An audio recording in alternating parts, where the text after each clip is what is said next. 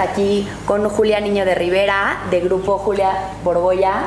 Este, estamos muy contentas de tenerlo aquí. La verdad es que vamos a hablar de un tema súper interesante. Nos va a platicar de un tema que se llama la fórmula de la felicidad. Y ahora sí, Juli, platícanos bueno, un poquito de ti. Ay, buenos días, Estefi. Muchas gracias por la invitación.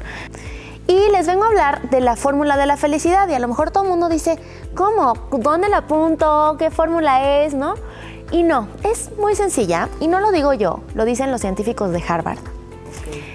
La fórmula de la felicidad consiste, imagínense un círculo en su cabeza y que ese círculo se parte a la mitad. Esa mitad, que es el 50%, es nuestro ADN, nuestra genética. Si heredamos enfermedades, tanto físicas como mentales, si tenemos algo, un dolor crónico o algo que nos está afectando constantemente, determina muchísimo cómo vamos a sentirnos anímicamente. El 10% se sorprenderán muchísimo en esta mini rebanadita del pastel circular que les estoy diciendo. Es solo un 10% lo que tenemos. Mientras tengamos nuestras necesidades cubiertas, que es comida, alimento, un techo y salud, lo básico, o sea, atención de salud, lo básico que, que tiene un ser humano, no importa la marca de tu ropa, ni si te fuiste de viaje, ni si comiste frijoles con tortilla o caviar, es solo un 10%. Y lo más importante, y es lo que le quiero decir hoy a las mamás, es que el 40%, o sea, casi todo, casi, o sea, casi más de la mitad del pastel, es trabajo duro. ¿Qué quiere decir esto? Ver la vida positivo. Y van a decir, ay, ¿cómo? O sea, no es tan fácil. Los niños hacen conexiones neuronales desde muy temprana edad, o sea, su, cerebro se está desarrollando hasta que tienen 21 años. O sea, imagínense, muchísimo tiempo. ¿Y desde que nacen? Desde que nacen hasta que tienen, bueno, desde que están en la panza de su mamá hasta que tienen 21 años. Y si nosotros les enseñamos a ver lo positivo de la vida, ¿qué quiere decir lo positivo? Sí, mi vida llovió y no pudiste salir a jugar, pero mira qué padre eh, rompecabezas armamos a enseñarles a ver lo que sí hay, lo que sí tenemos. Eh, amar como lo que es, que esta es una frase de Byron Katie, que es ama lo que es, el presente, hoy. Hoy estás aquí, eh, te sientes bien, el clima está rico, estamos en un lugar muy bonito, unas flores muy bonitas. Y eso va a ir haciendo que tu hijo se entrene y que el cerebro de tu hijo se entrene a que pueda hacer eso, para que ese 40% no sea trabajo duro, sino trabajo natural, que te salga... Ya se vuelve un hábito. Se vuelve un hábito, ¿no? Ahora, tenemos autores que nos pueden ayudar muchísimo con esto, que es Gretchen Rubin, habla de Happiness Project. Es un libro en donde te habla cómo hacer cada día para agradecer lo que tienes y poder ser feliz con eso que tienes, porque no es fácil. Sabemos que a veces a lo mejor quienes nos están viendo dicen, híjole, yo tengo un, niño con una enfermedad o me desespero muy rápido o tengo mucho estrés, pero Gretchen te va como llevar de la mano para que lo logres. Y una cosa que me encanta es que también hay un diario de la felicidad, también por esta autora. Y entonces se cuenta que tú cada día escribes algo por lo que estás agradecida. Les voy a contar una anécdota. Alguna vez estuve en el hospital, yo hice mi Happiness Project durante cinco años. Se me hace algo tan básico como el primer café de la mañana. Sí, sí, sí. ¿no? Pero eh, esto lo haces al final del día. Y me acuerdo una vez que estaba en terapia intensiva porque estaba muy grave y no me dejaban comer. Estuve cinco días sin comer. Y bueno, le vas haciendo el Happiness Project, ¿no? Bueno, pues hoy este, no me morí. O hoy no me dolió. Y un día me dieron un yogur de zarzamora. O sea, yogur de zarzamora del súper y fue mi primer alimento. Y dije, o sea, va directo al diario de la felicidad.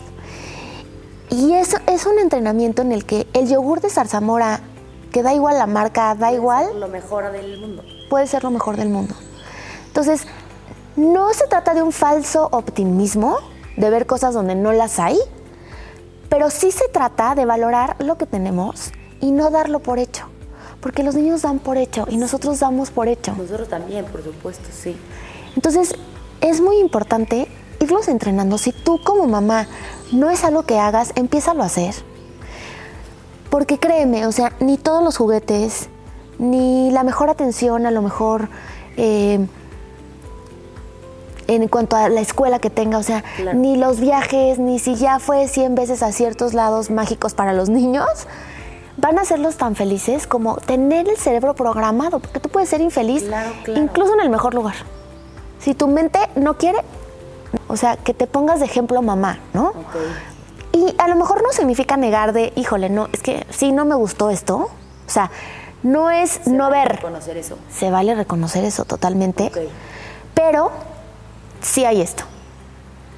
¿No? Entonces, eso hace que los niños sean resilientes, es decir, que de situaciones adversas saquen lo mejor de esa situación. Que no sacan se frustren, que no se les cierre el mundo, que digan, ya no se pudo esto, entonces ya no hay más, sino que vean un poco más allá. Y esa es la mejor manera Claro. de que no estén frustrados, de que te bajen los berrinches, de que, o que por lo menos sepan que contigo por ahí no. O sea, reconoce mamá lo que estuvo feo, lo que no le gustó, sí, pero ¿qué otra cosa tenemos? O sea, Claro. siempre tenemos que tener el A, que puede ser negativo, pero el B, que es, nega- que es, que es siempre positivo. Claro. ¿Qué nos recomiendas con niños que tienen alguna enfermedad en especial o alguna, o sea, alguna discapacidad, por llamarlo así?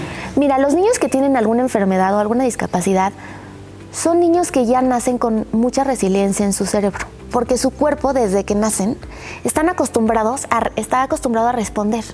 Entonces, un niño con discapacidad tal vez no sabe que otra cosa, otro escenario, porque a lo mejor así nació. Claro. Si así nació, es mucho más fácil que se adapte. Si no nació así y de pronto le vino, es mucho más fácil que reclame contra la situación, ¿no? Lo que yo le recomiendo mucho a las mamás es hazlos responsables a ellos de su problema y de su solución. Aunque sea muy pequeña la solución que le, que le des, ¿no? Que él se haga cargo a lo mejor de su medicina o de sus ejercicios, aunque sea muy chiquito, irlo involucrando. Y también, por ejemplo, decir, sí, sí tenemos mal nuestro piecito o sí tenemos mal nuestro corazoncito, pero qué maravilla que hay medicinas que nos ayudan Claro. para que esto esté bien. No, wow, aquí sí es muy importante decir, hay muchísimos niños que no tienen la medicina porque lo que tienen no tiene remedio. Claro. Lo tuyo tiene remedio. Bendito Y si no tiene remedio, decir, ¿qué vamos a aprender? Hay miles de campeones paralímpicos, hay muchísimas, hay, hay ciegos que han escrito libros. Hay- yo conocí una persona con parálisis cerebral que con los ojos tenía una, una máquina que a través de los ojos podía escribir. Wow. Hay historias de resiliencia, todas las que quieras. Claro. que Y tu hijo, total. tu hijo, tu sobrino, la persona que esté cerca de ti, puede ser esa siguiente historia de resiliencia. Este, de lo que decías del 40% que puedes tener como alguna como carga genética que traes, pues obviamente de tus antecedentes este, en temas de salud, cómo se trata, cómo lo tienes que manejar, cómo lo detectan los papás, a qué edad, un poquito nos puedes platicar de eso. Claro que sí. Mira, eso se refiere como a la parte más psiquiátrica.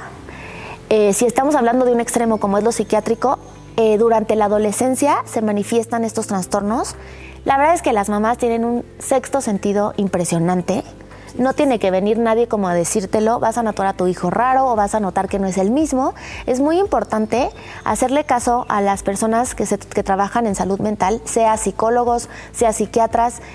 Y cuando los niños son pequeños, que también dices, hijo, lo veo muy inquieto, lo veo que por todo se irrita, no le gustan lo- algunos lugares, se pone de mal humor cuando vamos al cine, hay que descartar un problema sensorial.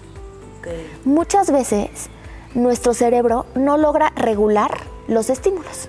¿Te das cuenta que si yo te hago así, tu, tu cerebro dice nivel de dolor cero? O sea, nada más te toqué. Sí, sí, cero.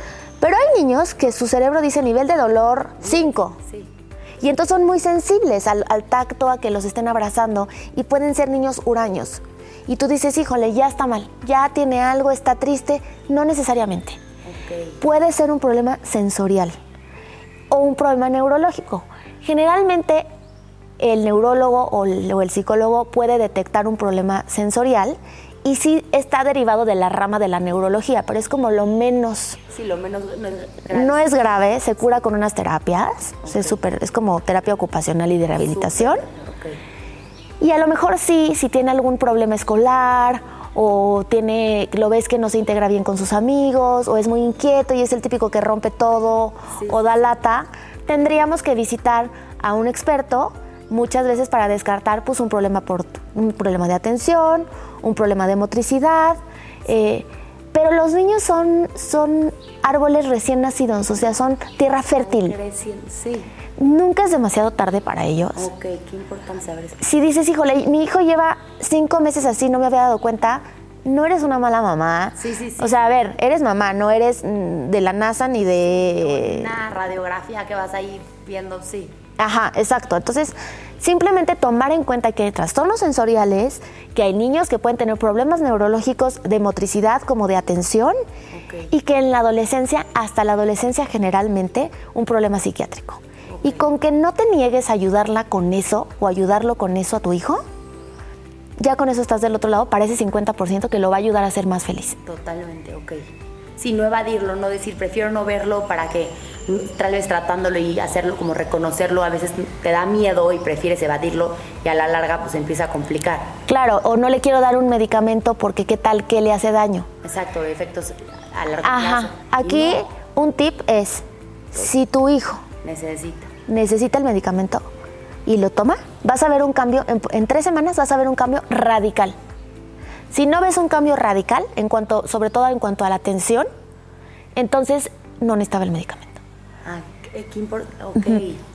Pero hay muchos niños que necesitan el medicamento también un ratito y ya. Por ejemplo, hay medicamentos que son para el lóbulo frontal, que es metilfenidato, Claro. que es para el control de impulsos.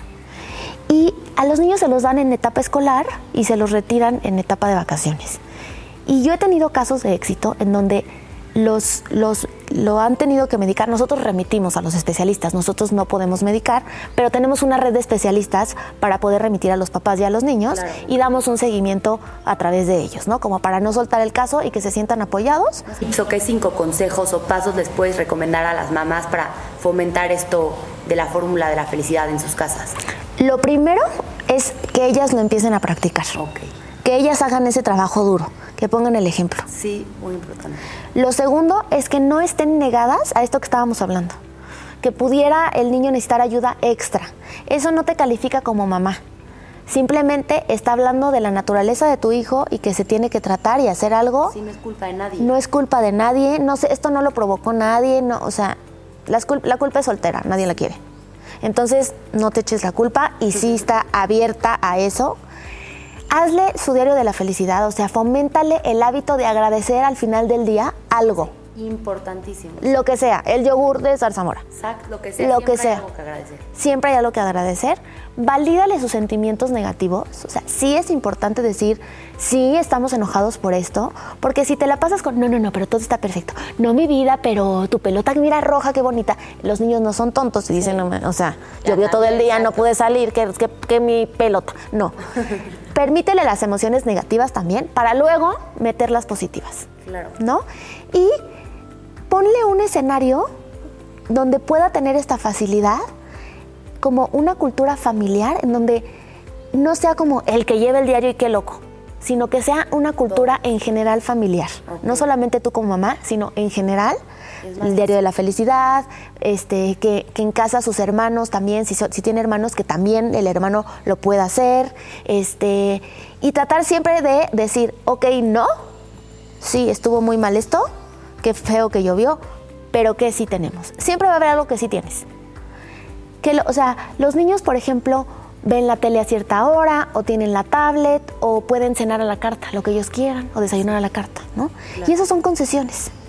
Y lo dan por hecho. Entonces, pues no gano, o sea, realmente no es ganancia. Es muy importante que cuando pongas límites, consideres estas concesiones como algo que te permita decir, ok, si logramos meternos a bañar a la primera, tienes derecho a cenar a la carta A decidir que sí, sí. a decidir qué cena. Si no, yo decido. O si no, siempre en positivo. Son cosas bien fáciles que se pueden volver premios, sí. Y entonces el niño no da por hecho y disfruta más el ver la tele, disfruta más la tablet, se la ganó. Totalmente. Sí, sí, sí, sí, sí. Eso sería. Muchas gracias, Juli. No, Bueno, a pues ti. esta es información valiosísima para todos. Este, muchísimas gracias por venir. Estamos felices de, de poderte tener aquí y este, muchísimas gracias y ojalá sea la primera de muchas. Claro que sí, Estefi. Mil gracias a ustedes. Muchas gracias.